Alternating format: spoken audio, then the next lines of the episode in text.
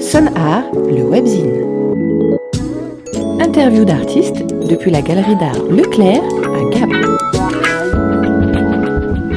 Chers auditeurs, je vous invite à découvrir aujourd'hui un artiste peintre spécialisé dans l'aquarelle. Il s'agit de Frédéric Marello, de passage dans une exposition à la galerie d'art de l'espace culturel Leclerc à Gap. Nous recueillons ses impressions, ses passions et sa manière de travailler. L'aquarelle est aussi une manière unique puisqu'il travaille aussi avec sa femme dans le même atelier, ce qui donne une jonction de peinture assez originale et intemporelle. Frédéric Marello, euh, artiste peintre. Je travaille euh, l'aquarelle et les pigments à l'œuf. Ma femme travaille l'huile au couteau ou au pinceau et aussi les, pigments. On a commencé les premières expos en 82. On a ouvert un premier atelier dans les Alpes-Maritimes entre à Montsartou en 96. Et en 2002, on a ouvert un atelier dans les Hautes-Alpes à Aspres-sur-Bêche.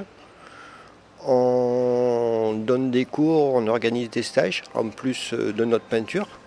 Alors vous travaillez avec euh, du, liant à base d'œuf en fait, hein. ça permet de, fixer le, pigment de, fixer le, pigment, en fin de compte, euh, c'est l'ancêtre de nos peintures actuelles. Avant, chaque peintre avait un peu sa recette. Euh, donc il utilisait des pigments, soit du blanc d'œuf, soit du jaune d'œuf. Nous on a repris une recette avec euh, du jaune d'œuf, de l'eau et du vernis copal.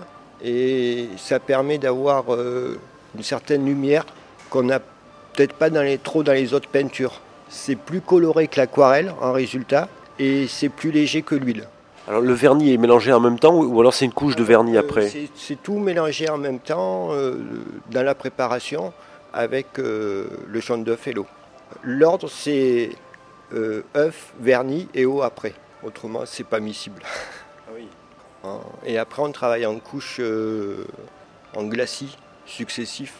Il faut attendre que les couches inférieures sèchent pour travailler après par-dessus. Il y a une volonté aussi d'aller vers de la peinture naturelle, vers bon le vernis forcément c'est pas, pas naturel, mais il y a quand même une volonté une volonté, oui, d'aller vers quelque chose de, naturel et, de retrouver aussi d'anciennes recettes, euh, d'anciennes méthodes, disons, de travail qui ont été un peu mises de côté, un peu oubliées. Et d'où vous puisez alors ces anciennes techniques? On recherche dans les livres, c'est pas facile. On recherche pas mal dans les livres pour trouver un petit peu justement ces, ces recettes, les essayer et les tester. Je crois que la peinture, c'est une recherche permanente. Euh, avec euh, Dominique Liutier, on ne peut pas peindre uniquement toujours la même chose.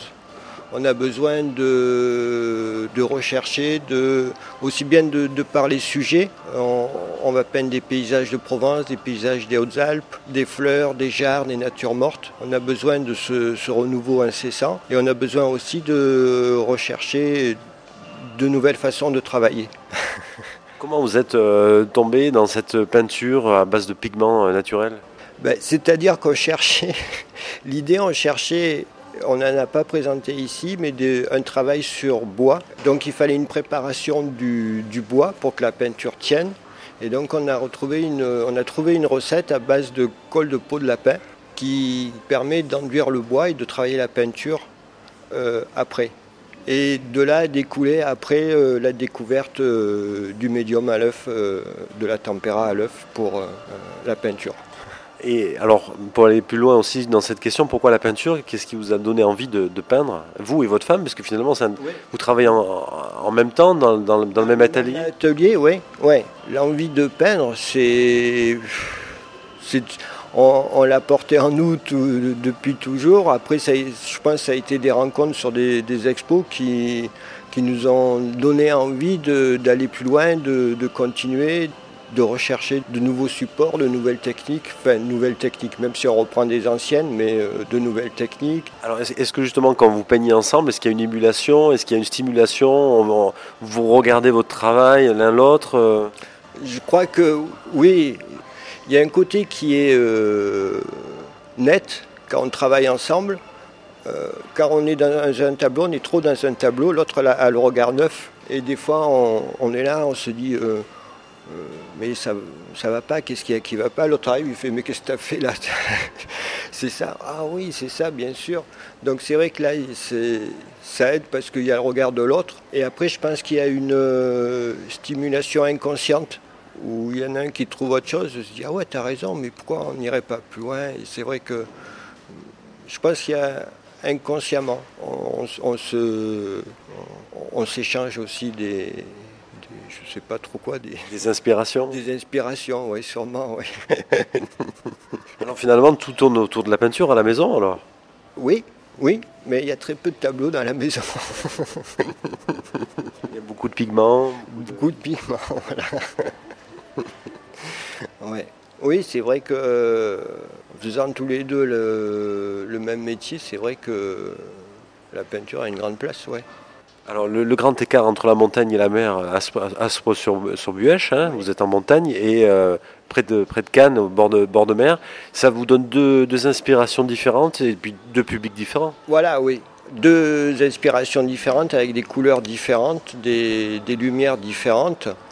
Et c'est vrai que ça fait deux, inspirations, pas opposées, mais vraiment différentes. Alors parlez-nous pour terminer des, stages et des cours que vous donnez. on donne des cours euh, dans l'année pendant les périodes scolaires. Donc les gens euh, viennent euh, pour apprendre à dessiner, à peindre. c'est eux qui choisissent leur euh, sujet. On trouve que c'est important euh, le choix du sujet. Il faut que les gens aient envie de le faire. Si on est là, on arrive aujourd'hui, on leur dit on fait un poireau ou une betterave, ça n'inspire pas tout le temps. Donc c'est eux qui cherchent leur, euh, sujet, leur sujet. Bon, nous, on intervient en disant c'est un peu dur, on va peut-être passer par cette étape avant pour, pour arriver à ce que vous voulez. Et, après, on, les conseille, on les guide dans la réalisation de, ce qu'ils font. Ça peut être aussi bien en huile, aquarelle, acrylique, euh, les techniques qu'ils ont choisies eux aussi. Et les stages, c'est un peu le même euh, principe. C'est pendant l'été sur euh, une période du lundi au vendredi, plus intensif, où, où là, on peut même aller en extérieur pour peindre les plus courageux parce que c'est pas facile. Ah, c'est le contact direct avec le, sujet. Le sujet, voilà, ouais.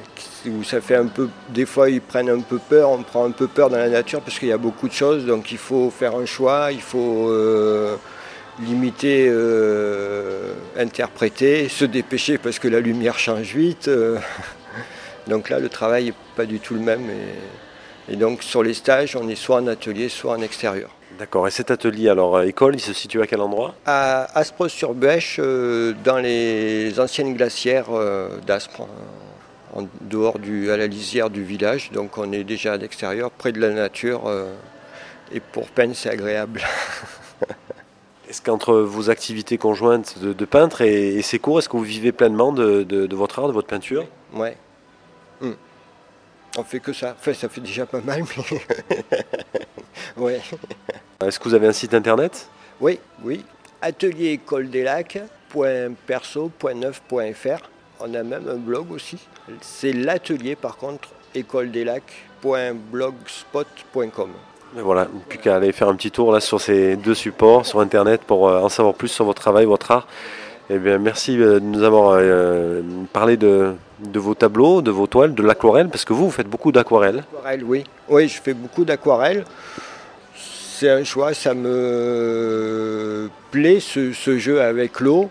Et c'est vrai que l'aquarelle, ça peut, on peut aussi incorporer d'autres techniques, euh, euh, de la cire, euh, des collages de papier avant, de l'acrylique au couteau, de l'acrylique blanc au couteau, et puis travailler l'aquarelle après par-dessus, donc on obtient de la matière. Ça me plaît bien l'aquarelle. Et ma femme, elle aime bien l'huile avec euh, le couteau, la matière, la force de, de la peinture, où on a un peu l'impression de, en posant la peinture, de, sculpter par exemple un arbre sur la toile directement. Euh, chose qu'on a du mal à faire avec l'aquarelle. Et justement, est-ce que vous avez pensé ou essayé de mélanger vos deux techniques sur une même toile?